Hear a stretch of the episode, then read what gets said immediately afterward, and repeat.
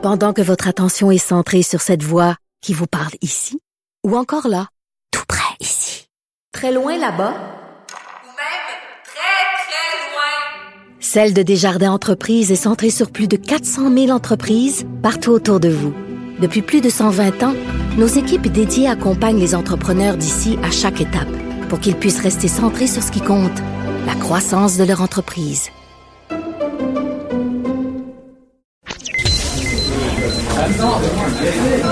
Silence Veuillez vous lever.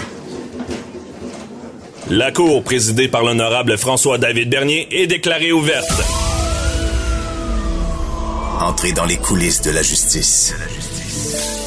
Écoutez, vous serez pas jugé.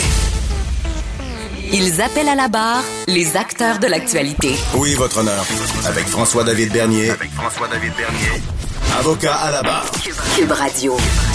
Bonjour, bienvenue à l'émission. Aujourd'hui, au menu, on revient sur l'affaire Marlène Lévesque, Eustachio de Galès, ce meurtrier récidiviste. On se rend compte qu'à la Commission de libération conditionnelle euh, et avec les maisons de transition, il y a eu un problème de surveillance. On veut en savoir plus. On parle à Maître Jean-Claude Boyer, ancien commissaire à la Commission des libérations. Ensuite, il y a Maître Frédéric Bérard, docteur en droit constitutionnaliste, qui revient sur euh, une possibilité des interdictions de voyage qui pourraient être ordonnées par le gouvernement fédéral ou même le gouvernement Legault qui dit ben on devrait forcer les gens à prendre l'hôtel. Est-ce que tout ça est constitutionnel? On lui en parle tout à l'heure. Et on parle à maître Sharon Otis sur la démission euh, controversée de Julie Payette. Est-ce que vraiment il y avait un climat de terreur? C'est quoi la ligne en droit du travail? Pour le harcèlement psychologique au travail? On lui en parle. Et on commence l'émission. Je vais vous faire une belle revue de l'actualité judiciaire de la semaine, beaucoup de dossiers.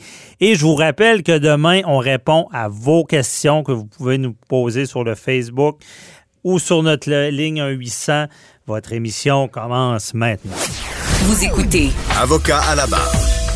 Voici la revue de l'actualité judiciaire de la semaine qui a marqué mon attention.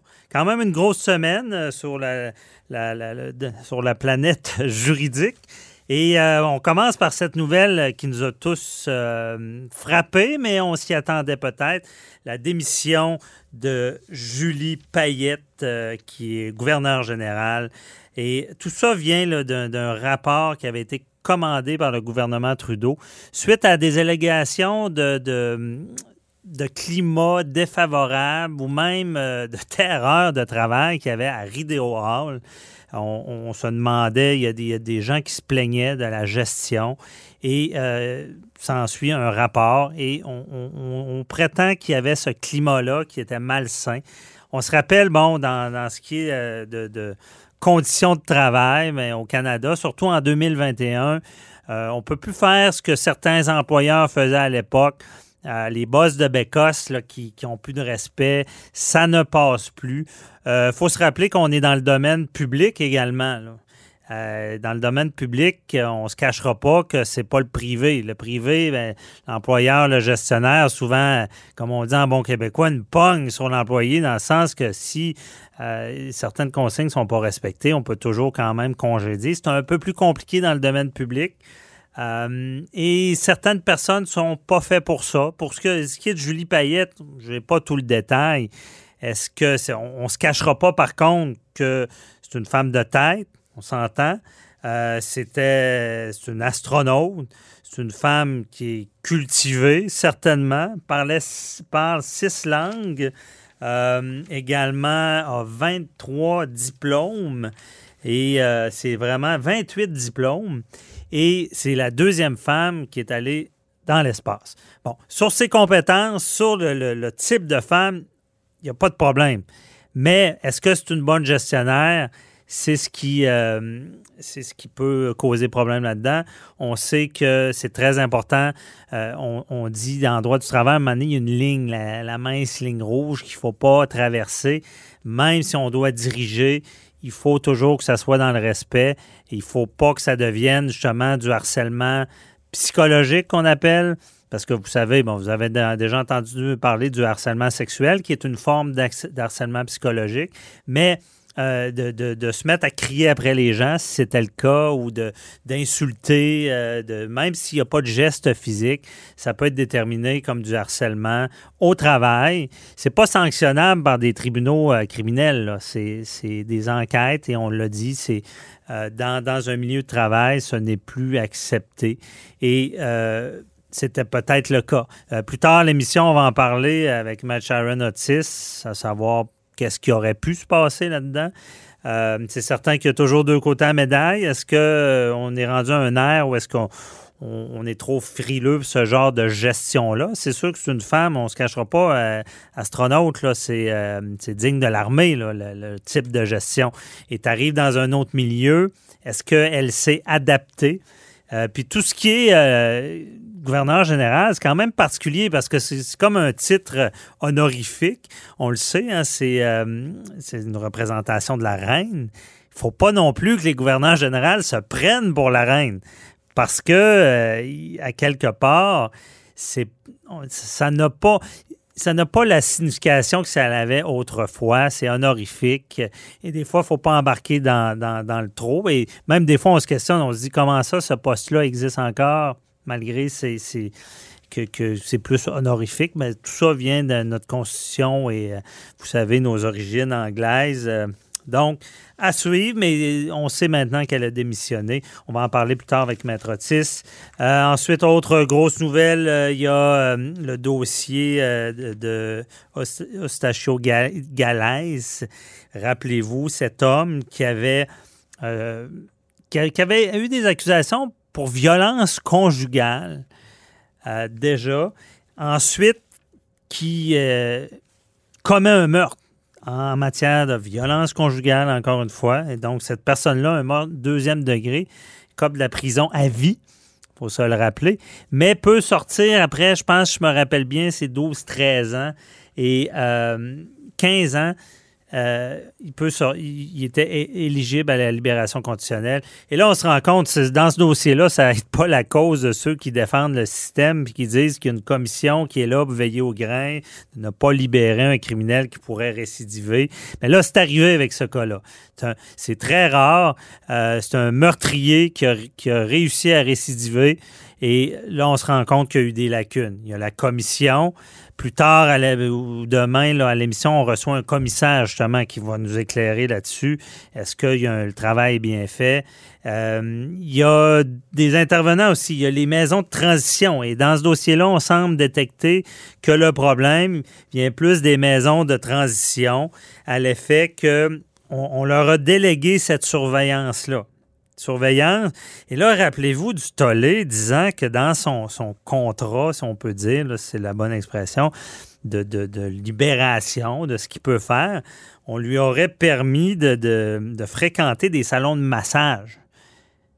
Vous savez, salons de massage, la procession se passe là. c'est, euh, donc, c'est problématique. Et d'un côté, est-ce que c'est la maison de transition? Mais si oui, ça semble être le cas, mais c'est approuvé par la suite par la Commission de libération conditionnelle du Canada. Et eux là, sortent dans les médias cette semaine disant on n'a jamais approuvé ça. J'espère. J'espère que vous n'approuvez pas ça. Ça n'a pas de sens.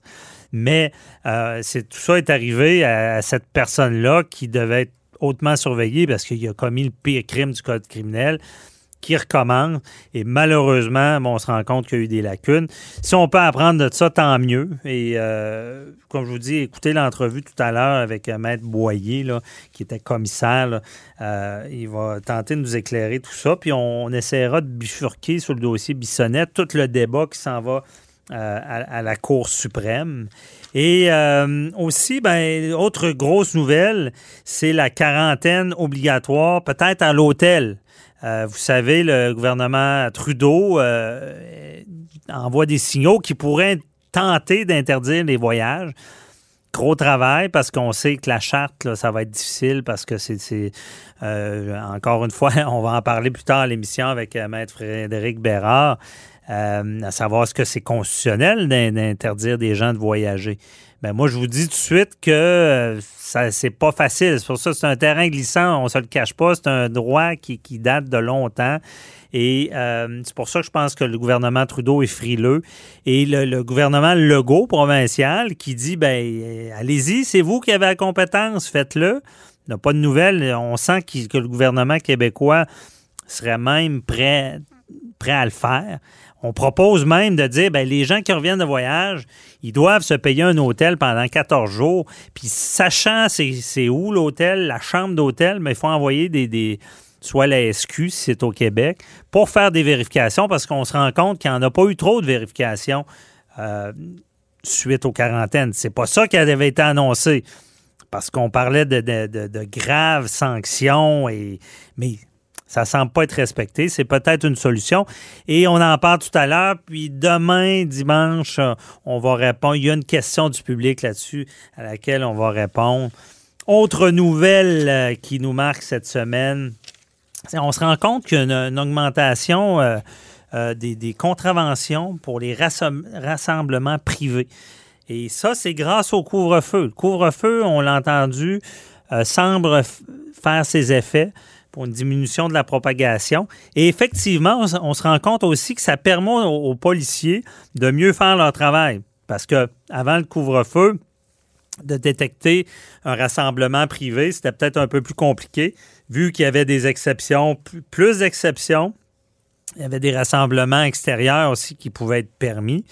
Donc, il y a du monde dans cette maison-là. Est-ce qu'on intervient? Je vous l'avais déjà dit, c'est toujours compliqué d'intervenir dans une résidence privée.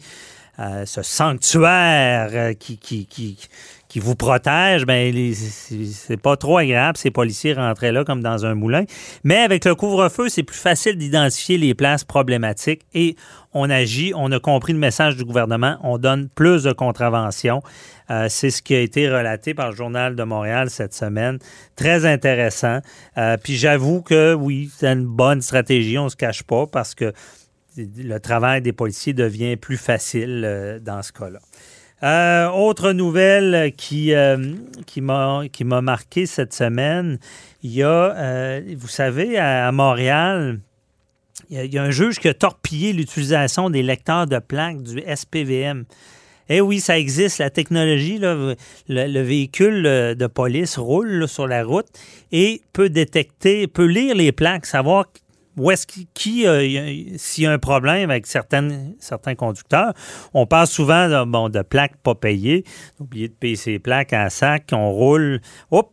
On passe proche du policier, on va être détecté automatiquement. Mais il y a un, juge qui aime pas ça parce qu'il dit, et, quand c'est le cas, on, reçoit une contravention par la poste et le juge n'aime pas ça parce qu'il dit, bon, il y a peut-être une raison, y a- on ne peut pas seulement euh, détecter des plaques et envoyer des contraventions par la poste. Il faut arrêter les gens et euh, faire, faire son travail de policier pour euh, émettre ces contraventions-là. Quand même une bonne nouvelle parce que certaines personnes m'ont posé la question, est-ce qu'on peut utiliser ce système-là de détection de plaques, par exemple, pour le couvre-feu? Est-ce qu'un policier peut circuler, met- mettre en fonction ce détecteur-là, détecter des plaques qui sont sur la route après 8 heures pour envoyer des contraventions? Mais la réponse est non, heureusement, parce que vous pouvez avoir une, euh, une excep- exception, comme les travailleurs qui sont obligés, euh, exemple, l'hôpital ou euh, devoir visiter quelqu'un en urgence. Donc, ils ne pourraient pas seulement envoyer des contraventions. Et pour finir ma, ma revue de l'actualité, je veux vous parler d'un dossier. C'est un jeune homme de 10 ans qui a pris une voiture et euh, il n'a pas le droit de conduire, évidemment, roule, se fait suivre par les policiers, se rend compte que c'est un petit gars de 10 ans. Euh, le jeune fait même pas d'infraction. Mais il veut pas s'arrêter. il continue. Les policiers veulent l'arrêter. Et là, on finit par mettre un, tapis de clous pour qu'il s'immobilise. Et on. ben, c'est un enfant de 10 ans. En bas de 12 ans, il n'y a pas d'accusation et on n'entreprendra entreprendra pas de, procédure contre lui parce que c'est un délit de fuite ce qu'il a fait. Mais quand même, ça, nous laisse. On, se pose des questions. Comment ça, un enfant de 10 ans conduisait un véhicule? Et c'est pour ça qu'il y a eu une dénonciation à la DPJ à suivre dans ce dossier-là. Donc, euh, c'était la revue de l'actualité par Maître Bernier.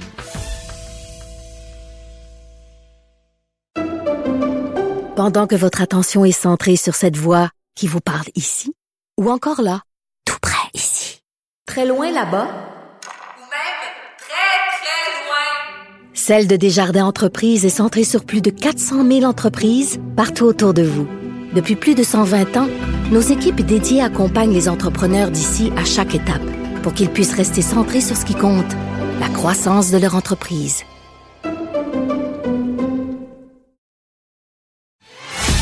Avocat à la barre. Avec François-David Bernier. Des avocats qui jugent l'actualité tous les matins. Libération d'Eustachio Galès se rend compte qu'il y a des lacunes majeures dans la surveillance du meurtrier. Euh, des problématiques, on sait, hein, ça, ça touche tout ce qui est de la Commission euh, des libérations conditionnelles du Canada. Euh, on en parle quand même souvent, mais des fois pas assez, parce que on le sait, il y a, eu beaucoup de débats, ces derniers temps. On pense au dossier Bissonnette, euh, la tuerie de la mosquée, où est-ce qu'on disait bon, on devrait cumuler les périodes de- d'inadmissibilité à la libération pour que ça soit plus sévère. Mais on dit de l'autre côté de la médaille, bien, la commission est là pour euh, justement veiller à ce que des criminels qui ne sont pas repentis, réhabilités, ne sortent pas de prison. Et euh, il y a une autre nouvelle avec celle-là de Stachio Galaise qui a eu des problèmes avec la, la- la surveillance, mais il y a quand même aussi des bonnes nouvelles du côté de la commission parce que euh, il y a ce, monsieur qu'on appelle le monstre de la Miramichi qui a justement échoué à sa demande de libération conditionnelle. Ça, c'est au Nouveau-Brunswick. Donc, c'est pas automatique que les gens sortent après leur, leur période. Et on voulait en savoir plus euh, en parlant avec Jean-Claude Boyer, qui est un ancien commissaire à, justement à la Commission des libérations conditionnelles du Canada, qui est avec nous. Bonjour. Bonjour, monsieur. Merci d'être là. bien? Ça va, ça va très bien. Surtout, on va pouvoir éclairer certaines choses avec la commission, avec vous. Euh, on va parler du dossier euh, de, de Marlène Lévesque au départ. Euh, Qu'est-ce qui s'est passé dans ce dossier-là? là? Pourquoi il a manqué de surveillance? C'est ça. En ce qui concerne Marilyn Lévesque, il y a eu des problématiques principalement au service correctionnel. La maison de transition, dans certains cas, va être habilitée à faire la surveillance de la personne en collaboration avec le service correctionnel. Mhm. Et là, la surveillance a laissé à désirer en ce sens où il n'y a pas eu assez de contact avec employeurs, des membres de sa famille, entre autres la mère de ses enfants qui est une ex-conjointe, qui eux l'ont vu dériver là, dans les derniers mois. Et là, Mhm. il y a eu un problème, pas assez de contact. Ça n'a pas ressorti qui dérivait. Ensuite, une mauvaise décision qui a été prise, c'était de l'autoriser à aller dans des salons de massage. Moi, j'avais jamais vu ça. J'avais même jamais entendu parler que quelqu'un oserait faire ça. Ben oui, c'est au un geste illégal. Mhm. Ben Mais oui, parce que c'est contraire à la loi, l'article 280 de l'interdit. Oui, ben c'est ça que- qui, qui est, qui est quand même particulier. Mais là, ce qu'on comprend, c'est que l'erreur viendrait plus de la maison euh, de, de- de transition qui surveillait et, et moins de- du service correctionnel? Ben Non, il y, aurait, il y a les deux, parce que le service correctionnel va aussi rencontrer monsieur, puis va avoir des contacts constants avec la maison de transition. OK. Ben, ce qu'on peut dire dans ce cas-là, c'est qu'ils ont peut-être laissé trop de latitude à la maison de transition. Mhm. La maison de transition n'avait pas les outils qu'il fallait pour euh, un gars qui avait des antécédents de violence conjugale parce qu'il a tué une personne femme, qui Ouais. était une conjointe, mais il avait déjà aussi euh, commis des voies de fait sur une autre conjointe. Mhm. C'est une dynamique spéciale, ça, la violence conjugale la- dans la tête d'un homme. Oui, c'est ce qui est, qui est particulier, c'est comme une récidive. Mais Maître Boyer, justement, c'est quand même rare des, des, qu'on on va voir des meurtriers récidivistes. Effectivement, c'est rare que les meurtriers vont récidiver dans un meurtre. On parle pas des psychopathes ou sociopathes. C'est rare qu'eux autres sortent, d'ailleurs. Oui, c'est ça. très exceptionnel. là. Normalement, c'est parce qu'ils sont en fin de vie. Mhm. Mais euh, c'est des, des, des individus qui ne sont pas normalement des, des récidivistes. Et il faut comprendre aussi, à la commission des libérations conditionnelles, ils ont moins de 1 des personnes qui, en maison de transition, vont commettre un crime violent. Ah, OK. Ils vont en commettre, oui. Mais qu'ils vont mettre- commettre un crime violent, ça, c'est, rare. C'est rare. Et euh, parce que moi, moi ça m'importe de, d'éclairer nos auditeurs, les gens là-dessus, parce que la commission des libérations, il y a comme une croyance disant, bon, si quelqu'un écope d'une prison à vie, mais c'est 25 ans minimum ou 10 ans minimum si c'est un deuxième degré, ou euh, il va sortir à la fin de sa période, donc directement à 25 ans ou à 10 ans. Mais c'est pas vrai, ça. Je veux dire, il, y a- euh, il doit y avoir quand même une étude très, très rigoureuse avant de libérer quelqu'un qui a commis un- le pire crime du code criminel. là. Ah oui, il y a, il y a des études très sérieuses qui sont faites. Le dossier est référé à la commission avant où l'individu, par exemple, peut se faire accorder une sortie avec une escorte. Ça, c'est avec des agents Mhm. De, du service correctionnel. Puis là, on- son comportement va être euh, vérifié à ce moment-là pour différents motifs. Là. Ça peut être familial ou, euh, Mhm. ou de santé, mais on examine. Il y a des règles très strictes et il est examiné à travers ces sorties-là très, très surveillées et encadrées avant d'avoir un peu plus de lousse, comme on dit. Mais en même temps, François, il faut comprendre que Mhm. Euh, le processus à 25 ans, là, pas là, il sort pas.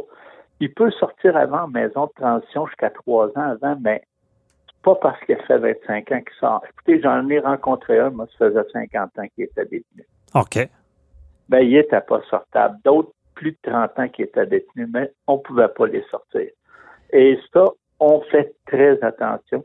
Écoutez, moi, j'ai des enfants, j'ai des frères, sœurs, euh, j'ai de la Mhm. Je suis comme tout autre citoyen. euh, je veux pas qu'il arrive quelque chose. Alors, quand je suis commissaire, j'ai non seulement tout mon bagage de formation que la commission me donne, mais avant ça, les évaluations que j'ai eues, mais on fait énormément attention, on est prudent. Mais il arrive des erreurs, puis il y a parfois des lacunes dans la formation. Mhm. Le seul rapport de la commission d'enquête parle de lacunes au SCC. Moi, j'en connais euh, aussi à la commission une lacune que je trouve, mais c'est particulier. Si vous voulez, je peux vous en parler. Oui, ben allez-y. Qu'est- Qu'est-ce qui, comme, qu'il y a comme lacune qu'il faudrait corriger? Là? Moi, je suis avocat, j'étais même procureur de la couronne pendant euh, près de 25 ans. Et ce que je peux dire, c'est la majorité des commissaires n'ont pas de formation en droit. Et cette formation-là en droit n'est pas donnée aux commissaires. Je parle pas d'un cours de droit, je parle des, des, des, articles qui concernent principalement des violences. Mhm. Ça n'est pas expliqué euh, et il n'y a pas de formation là-dessus.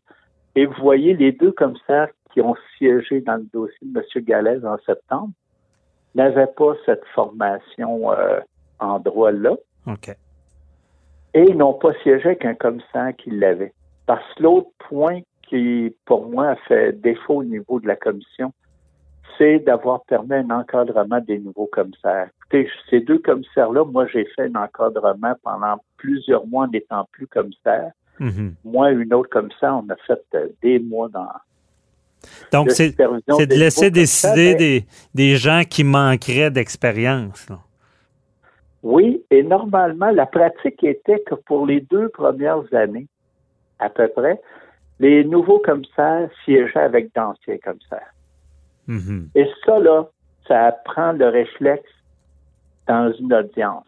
Et aussi, qu'est-ce qu'il faut regarder? Puis ça, ça, c'est pas des formations théoriques comme j'ai donné qui vont pallier ça. Parce que j'avais pas le droit d'aller dans les, comme tel, de participer dans des audiences. J'étais plus comme ça. Mhm. Mais c'est des, audiences qui sont avec des nouveaux. Et qu'est-ce qui est arrivé? En 2018, on s'est retrouvé avec euh, euh, au Québec avec euh, trois commissaires d'expérience et euh, 15 commissaires nouveaux. C'est- problématique. Qui, est au du moins un mentorat, c'est important parce que c'est le débat de dire est-ce que la commission fait bien le travail? Et d'ailleurs, Maître Boyer, ça, nous amène sur le terrain euh, du dossier Bissonnette. Il y a tout qu'un débat au, Québec, au Canada, à savoir euh, quelqu'un qui commet plusieurs meurtres. euh, des meurtres multiples. On veut que l'exemple soit plus grand, plus fort que la prison à vie. Euh, Qu'est-ce que vous en pensez de ça? Euh, parce que quand quelqu'un a un minimum de 25 ans, ça ne veut pas dire qu'il sort. Comme vous l'avez dit, vous avez rencontré des prisonniers que ça faisait 50 ans et vous ne les laissiez pas sortir. Mais qu'est-ce que vous pensez de ça qu'on prévoirait d'avance euh, ce minimum-là pour sortir?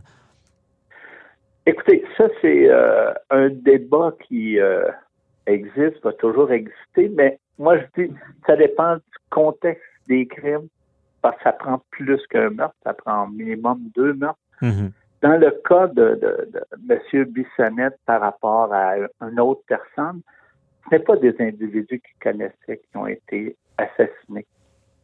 C'est dans une perspective de, de, de terrorisme, ni plus ni moins, de semer la terreur auprès d'une certaine communi- communauté. Mhm.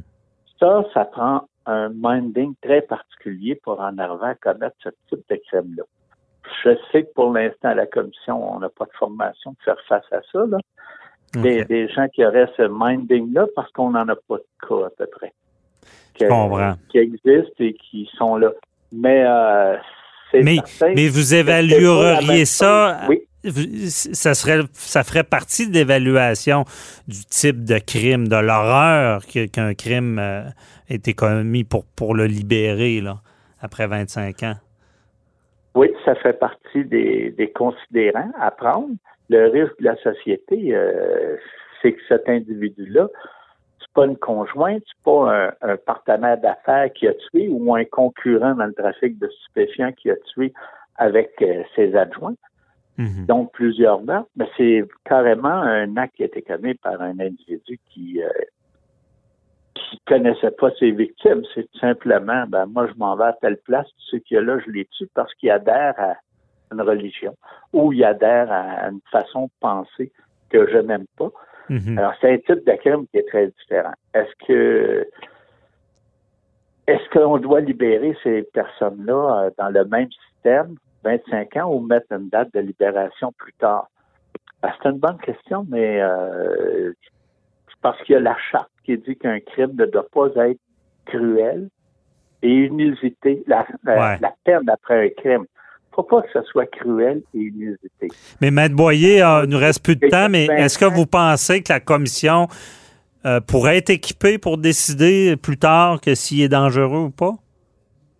Il va falloir qu'il soit euh, préparé parce que autant les services correctionnels que la commission, c'est particulier là. Mhm, je comprends. Parce que qu'est-ce qu'on a eu là, des cas qu'on a eu que j'ai j'ai eu connaissance, c'est des, par exemple, des adhérents à certaines pratiques, que ce soit des types Proud Boys ou des terroristes euh, musulmans, Mhm. qui vont planifier des crimes. Mais la réalisation de meurtres multiples, ça c'est pas réalisé. Mais là, tu dis, oups, comment on va gérer ça? Hmm. C'est la, la seule étape où on est rendu. Mais euh, aller plus loin, euh, si on n'est pas équipé pour l'instant pour y faire ça. Fait que, Bon, ben, je comprends que le, le débat est quand même très pertinent. C'est tout le temps qu'on avait, très intéressant. Merci euh, Jean-Claude, Jean-Claude Boyer de nous avoir euh, parlé de ce dossier, dossier-là. Euh, je rappelle, ancien euh, commissaire des services correctionnels du Canada. Merci beaucoup, là, bonne journée. Merci François. Bye bye.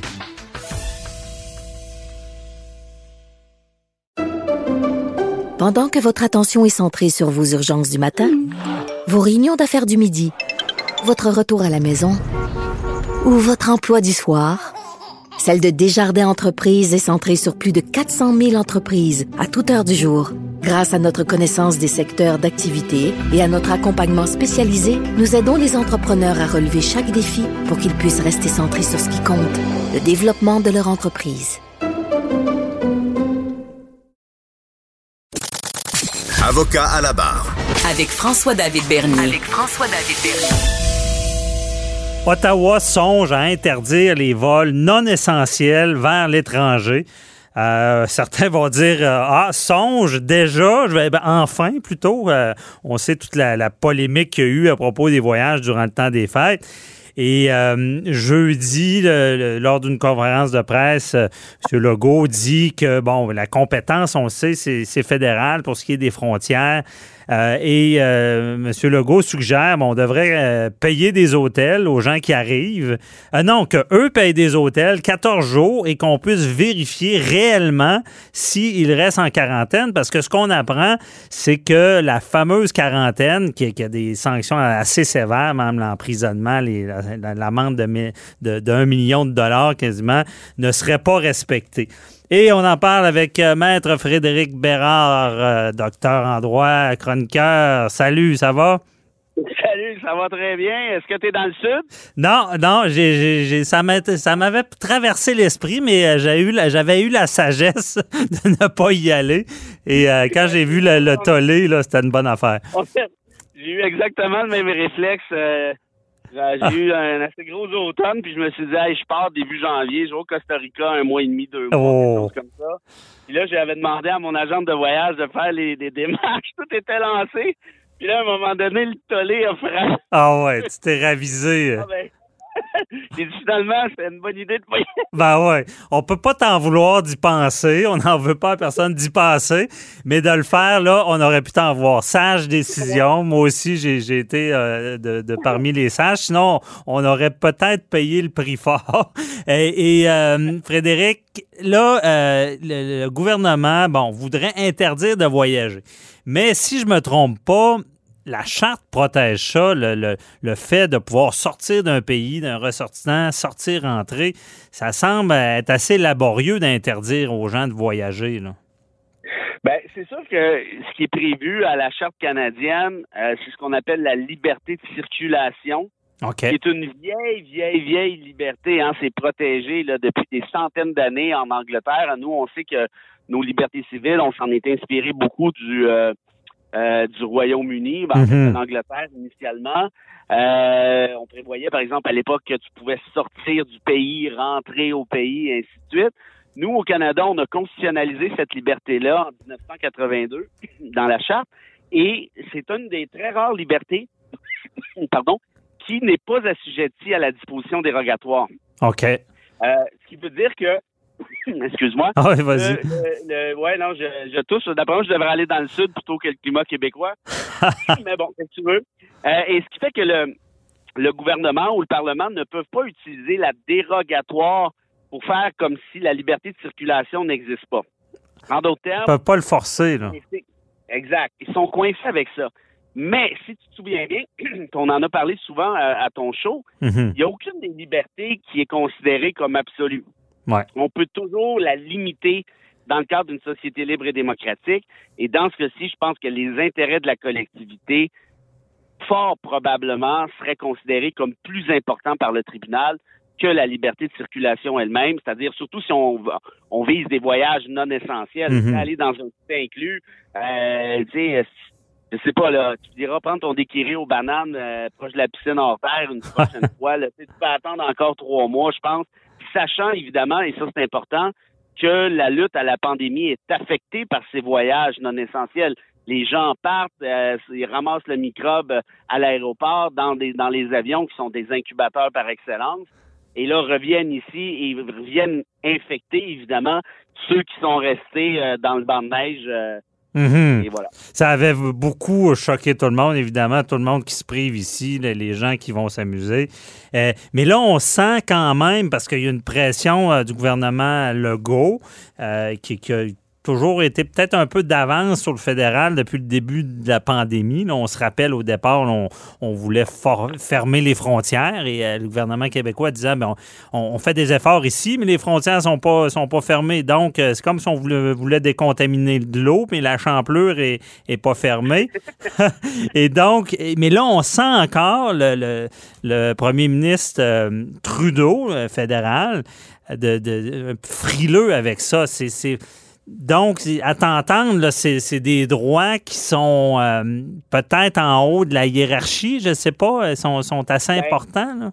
Ben, c'est sûr que quand tu dis qu'il n'y a pas de dérogatoire, il y, a seul- il y a seulement trois types de droits au Canada qui ne sont pas assujettis à la dérogatoire. En d'autres termes, il y a seulement trois types de droits où le, le Parlement ne peut pas dire, ben moi, je suspends ces droits-là. Mhm. C'est la liberté de circulation, les droits linguistiques, puis les droits démocratiques. OK. Or, c'est certain que c'est considéré comme des droits avec une certaine une, une certaine importance, de toute évidence, mais par contre, ça n'empêche pas qu'ils puissent être relativisés par les intérêts collectifs, par les Mhm. intérêts publics, par l'intérêt public essentiellement. Euh, et la lutte à la pandémie, c'est très clairement un intérêt public, je pense. Ouais. Euh, on ferait ce qu'on appelle le test de hausse, on en a déjà parlé, le test de l'article 1 de la charte, qui est de dire est-ce qu'il y a un objectif réel urgent? Ben ici, oui, c'est la lutte à la pandémie. Deux, est-ce qu'il y a un lien rationnel entre la lutte et la pandémie puis bloquer les aéroports en partie? Je pense que c'est facile à démontrer d'un point de vue scientifique. Mhm. Est-ce qu'il y a une atteinte minimale à la liberté de circulation?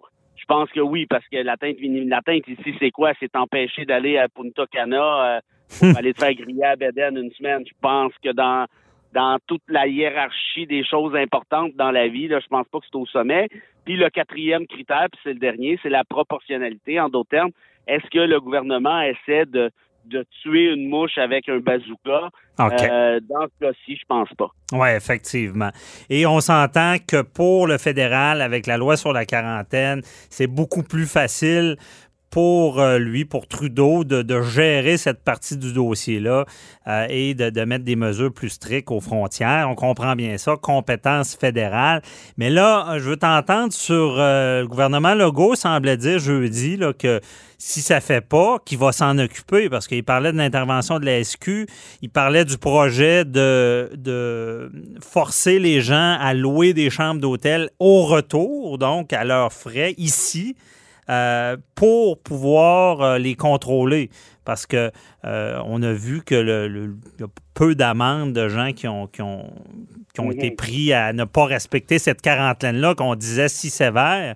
Est-ce que le, le provincial a cette compétence-là d'intervenir si Trudeau le fait pas? Ça, c'est ça, c'est une sacrée belle question euh, qui, qui n'est pas si évidente. Mhm. Euh, je te dirais à la première à première vue comme ça, j'ai l'impression que la réponse serait oui, Ouais. probablement en ce qui a trait à la santé publique. qui est OK. une compétence qui peut être provinciale, qui est essentiellement provinciale d'ailleurs. Euh, Mhm. euh, je pense que ça pourrait quand même relativement bien se justifier. Euh, je ne crois pas que Québec pourrait empêcher euh, les Québécois de sortir du Canada, mais par contre d'y aller avec des restrictions très sévères au retour. Ça, je pense que ça cadrerait justement dans dans, dans ce qu'on pourrait appeler la, la, la, la- la compétence générale de santé publique qui euh, Le fameux, à Québec. ouais, le, le fameux article de la loi sur la santé publique dans zone euh, état d'urgence sanitaire qui dit que le gouvernement peut prendre toute action à protéger euh, le public. C'est un peu la, Ben, c'est ce que son- on s'est servi un peu pour le couvre-feu, pas un peu, c'est là. là. Euh, donc, par ça, il pourrait restreindre. Euh, Moi, cette loi-là, cette loi-là, la constitutionnalité n'a jamais été euh, remise en question à ce que je là. C'est une loi qui se rattache à la compétence québécoise en matière de santé publique, justement. Et ça implique, une santé publique, euh, quand on parle, de- je te parlais tout à l'heure d'intérêt collectif, ouais. euh, je vois pas beaucoup je vois pas beaucoup d'intérêts collectifs qui sont euh, moins importants là, que la que la santé publique. Mhm. Qui sont plus importants, pardon, que la santé publique. Non, c'est vrai. C'est comme au-dessus de. Dans, si on, on parle de priorité, la santé, ça sera toujours euh, au-dessus de presque tout, là, évidemment. Ben oui, Hein? surtout en matière de pandémie, c'est parce que c'est ça l'affaire qui est très, très, très particulière dans, dans une pandémie, c'est que c'est pas c'est pas juste, par exemple, de ce qui se passe à telle ou telle place, c'est que tes actions individuelles ont un impact sur l'ensemble de la société. C'est Mhm. ça une pandémie, c'est la définition même. Donc, par définition, euh, l'État a à prendre des mesures qui sont qui sont sévères et qui sont qui sont déplaisantes et qui briment les libertés civiles. Ça, ça j'en Ouais. conviens bien. Mais mais c'est parce que la solution autrement, c'est quoi? Est-ce que vous voulez rester euh, dans un état euh, d'urgence sanitaire encore pendant huit mois, un an? Là, évidemment, on a le vaccin. S'il peut finir par Ouais. débarquer pour la peine, ça va régler la situation, en tout cas, on l'espère. Mais, mais dans l'intervalle, je pense que un tribunal serait du côté du gouvernement très, très, très facilement, Mhm. tant en matière de charte qu'en matière de compétences euh, dans ce cas-ci s'il y avait un doute à y avoir. Effectivement, quelqu'un peut pas dire euh, c'est pas de vos affaires parce que ce que tu fais va affecter collectivité, la, la fameuse euh, maxime les droits des uns s'arrêtent où ceux des autres commencent. Euh, mais euh, il nous reste deux minutes puis Cette maxime-là, cette maxime-là, là, c'est la meilleure que tu, euh, que tu pouvais trouver dans ce contexte. c'est en plein ça. Habituellement, des fois, on l'exagère un peu, la maxime, mais ici, c'est clairement ça. C'est, c'est, c'est, ce sont, c'est l'exercice de ta liberté qui vient impacter, en quelque sorte, la santé publique. Donc, c'est normal qu'il y ait des balises à quelque part. Ben oui. Et euh, là où ça peut se complexifier, mais on ne pourra pas en parler très longuement, mais c'est sur les sanctions. On ne peut pas donner les sanctions de la loi fédérale sur la quarantaine. Il faut donner les sanctions qui sont prévues dans la loi sanitaire euh, québécoise. là. Si, Oui. si quelqu'un ne respecte pas le- ce qu'on demanderait au retour du voyage. là. Exact. Qué- Québec doit effectivement appliquer les sanctions qui sont prévues dans ses propres normes. Mhm. Euh, mais en même temps, rien n'empêcherait euh, Québec de durcir sa loi. Là, évidemment, il y a quand même un. faudrait faire ça vite, là, le cas échéant, là, parce que on Ouais. s'entend que les, les voyages dans le sud, euh, habituellement, tu t'en vas pas là au mois de juillet, là, tu t'en vas là, là, jusqu'en Non, c'est ça. mars-avril, disons. Euh, mais mais il n'y a rien d'impossible. Ils pourraient amender leur propre loi pour Puis je pense- les sanctions. Ou même, en fait, ça devrait se faire par, par euh, règlement, possiblement. Toute la question des quarantaines et tout ça, probablement que, en vertu de la loi, euh, probablement que la loi sur euh, la santé publique permet au gouvernement d'adopter un règlement pour euh, durcir justement Ouais, pour, soit les sanctions ou les mesures. Et ça, adopter un règlement ou même une directive, ça va beaucoup, beaucoup plus vite que de, de modifier une loi, évidemment. Ben oui. Puis même, on a une question du public là-dessus, je répondrai tout à l'heure. C'est qu'aussi, le gouvernement a les moyens de, de cibler quelqu'un puis d'aller chercher une ordonnance pour le forcer à être quelque part. Fait que ça pourrait se faire au cas par cas aussi, sous toute réserve. Merci beaucoup. Sous toute réserve, sans préjudice. Veuillez agir en conséquence. Bonne journée. merci beaucoup, euh, Frédéric Bérard. Toujours très éclairant. On se reparle la semaine prochaine. Salut! Bye bye.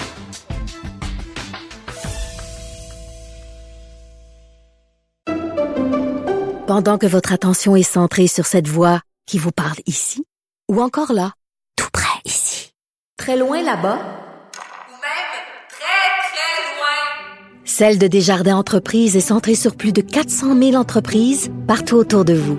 Depuis plus de 120 ans, nos équipes dédiées accompagnent les entrepreneurs d'ici à chaque étape pour qu'ils puissent rester centrés sur ce qui compte, la croissance de leur entreprise.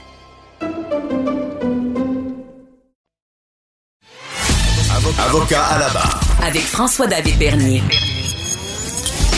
Des avocats qui jugent l'actualité tous les matins. À la suite d'un rapport accablant, la gouverneure générale Julie Payette démissionne cette semaine. Euh, c'est, ça, c'est la gouverneure générale que vous connaissez tous. Il y avait eu euh, une enquête qui avait été entamée. C'est un rapport commandé par la firme, une firme externe, et on suspectait du harcèlement au travail. Euh, elle remet sa démission. On va parler du harcèlement au travail avec Maître Sharon Otis qui est avec nous. Bonjour. Oui, bonjour, Maître Bernier. Donc, vous avez vu cette nouvelle. euh, Qu'est-ce que vous en pensez? Ben, premièrement, elle a remis sa démission. Je suis pas certaine qu'elle a remis sa, dé- euh, sa démission. Elle a été assurément forcée de remettre sa démission. Euh, ce- selon mes sources, euh, ce rapport-là traînait ok, depuis un certain temps. Mhm. Et euh, donc, euh, c'était à prévoir, mais c'était à prévoir, mais quelle idée, quelle idée. Vous comprenez? On, on, c'est la représentante de la reine, la lieutenant, la gouverneure générale. Ouais. Mais quelle idée, tu sais, à quoi la population ou à quoi Rideau Hall s'attendait à ce que quand le premier ministre Trudeau a euh, fait la nomination de Julie Payette, sais, une femme brillante, une femme, c'est assurément pas une femme qui rentre dans les rangs. Mhm. Et, euh, je, je, je connais pas personne, moi, per- dans mon entourage. Peut-être que je suis mal entourée, vous me direz. Mais je Non. connais pas personne qui est allé sur la Lune, OK? Non, moi non plus. Euh, euh, bon, donc, on, on se comprend que c'est une femme brillante. Et De tête aussi, j'imagine. Oui. Femme forte. Oui, et rigoureuse, OK? No pain, no gain, OK? OK. Je connais pas personne qui est devenu millionnaire, moi, en faisant du 9 à 5.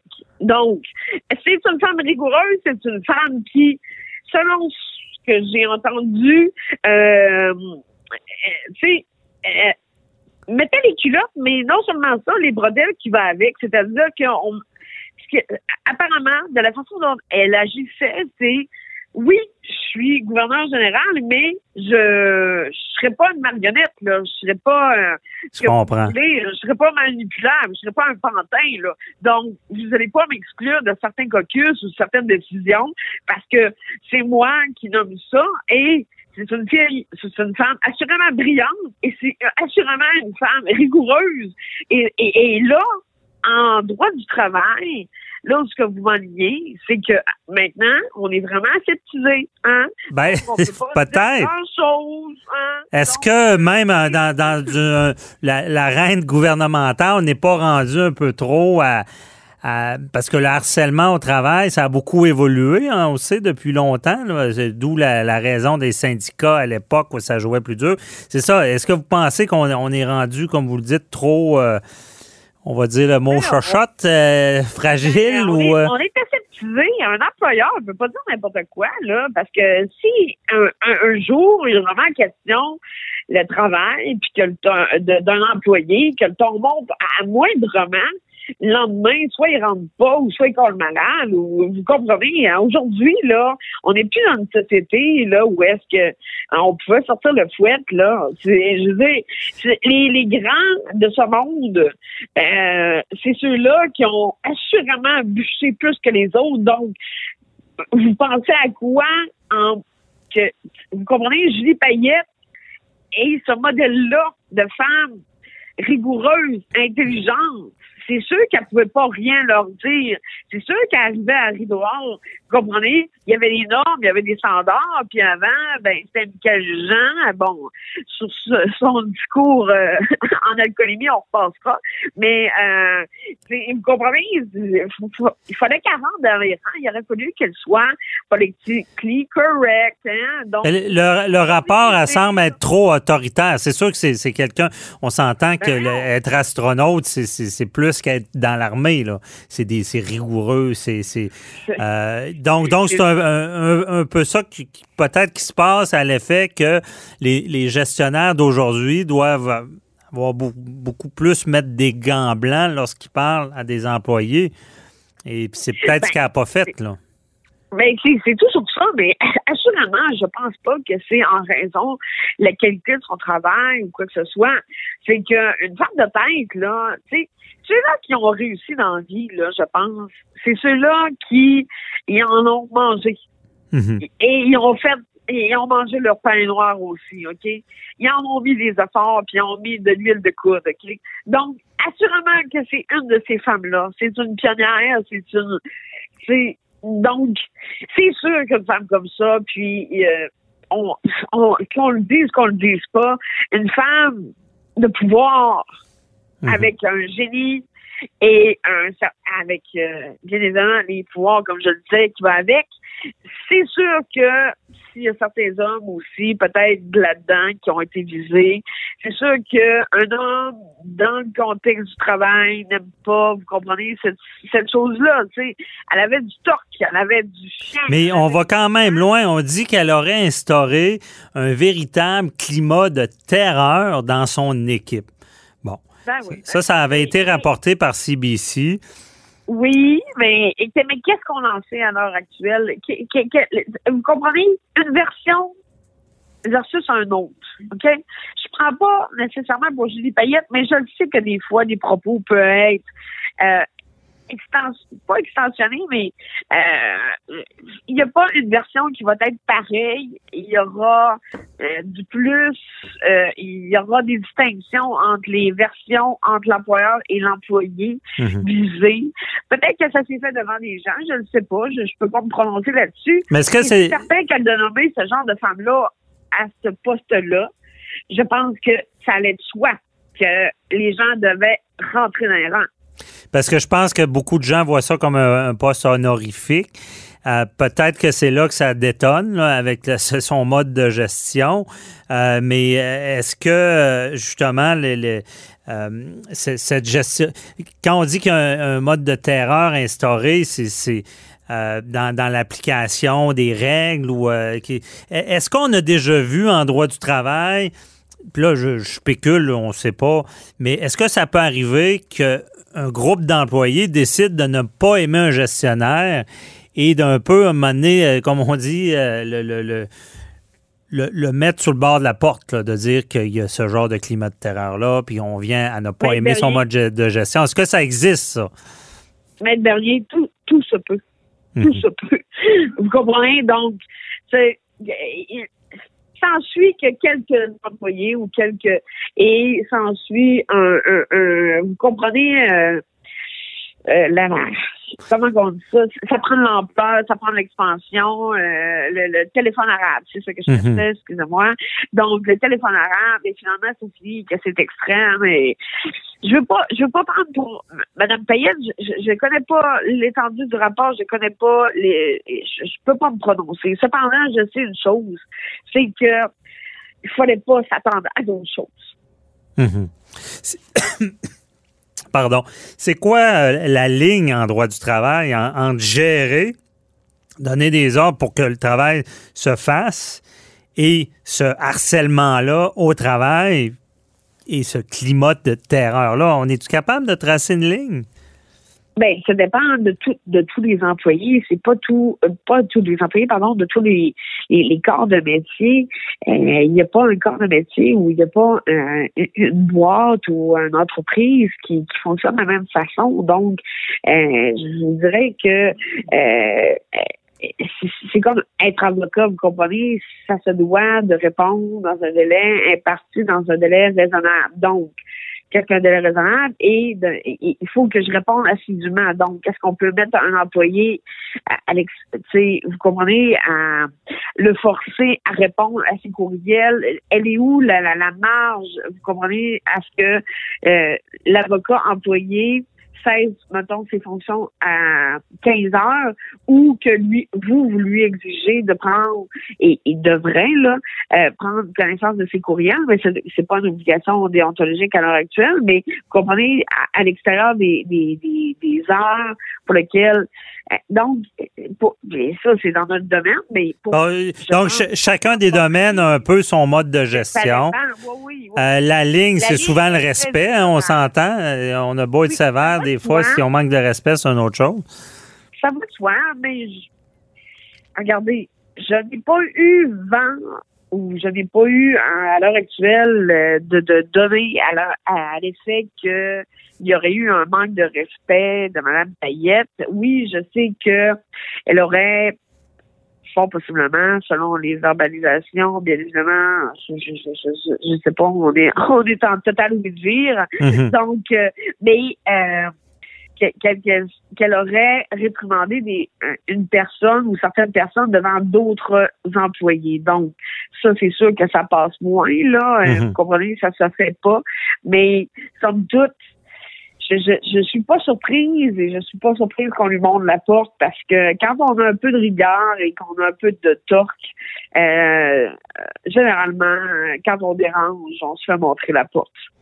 Bon, donc il y a peut-être un- une problématique aussi euh, à l'effet, puis on, on veut pas non plus, on sait pas tout de le dossier, mais je comprends votre propos, c'est qu'il il peut y avoir aussi une problématique. Pe- Peut-être qu'on est rendu trop aseptisé dans ce domaine-là. Oui. Et euh, je- ce que je comprends bien de ce que vous dites aussi, c'est peut-être que ma- euh, Madame Julie Payette a un mode de gestion qui est peut-être plus approprié dans son domaine. C'était une astronaute à l'armée, euh, mais que ce genre de gestion-là, en 2021, ne peut plus se faire dans des milieux de travail. Puis on, on- on se garde En une petite gêne, mais pas, pas dans un milieu euh, de travail gouvernemental. Euh, Voilà. ça pourrait être une, des raisons. En tout cas, on ne sait pas si vraiment c'est quelle a Et été pour ce. l'entreprise, pour l'entreprise, ça serait une super prise. Ben, c'est ça. Dans le domaine privé, on s'entend, on se cachera pas. C'est une réalité. La latitude de gestion est plus grande. Là. Il y a un peu plus de pouvoir euh, pour le gestionnaire sur les employés. Il y a peut-être plus de, de crainte des employés de perdre leur emploi dans le domaine privé qu'au gouvernement parce que c'est une machine, on le sait, c'est beaucoup plus difficile pour le gestionnaire de, de- de mettre à la porte quelqu'un qui respecterait pas ses conseils. En tout cas, merci, euh, Maître Otis. On, on a évalué ça, spéculé, mais je comprends bien votre propos. Euh, mais maintenant, elle a remis sa démission. On verra dans le futur si tout ça était bien fondé. Merci beaucoup. Là. Bonne fin de journée. Bonne fin de journée, au revoir. Bye bye.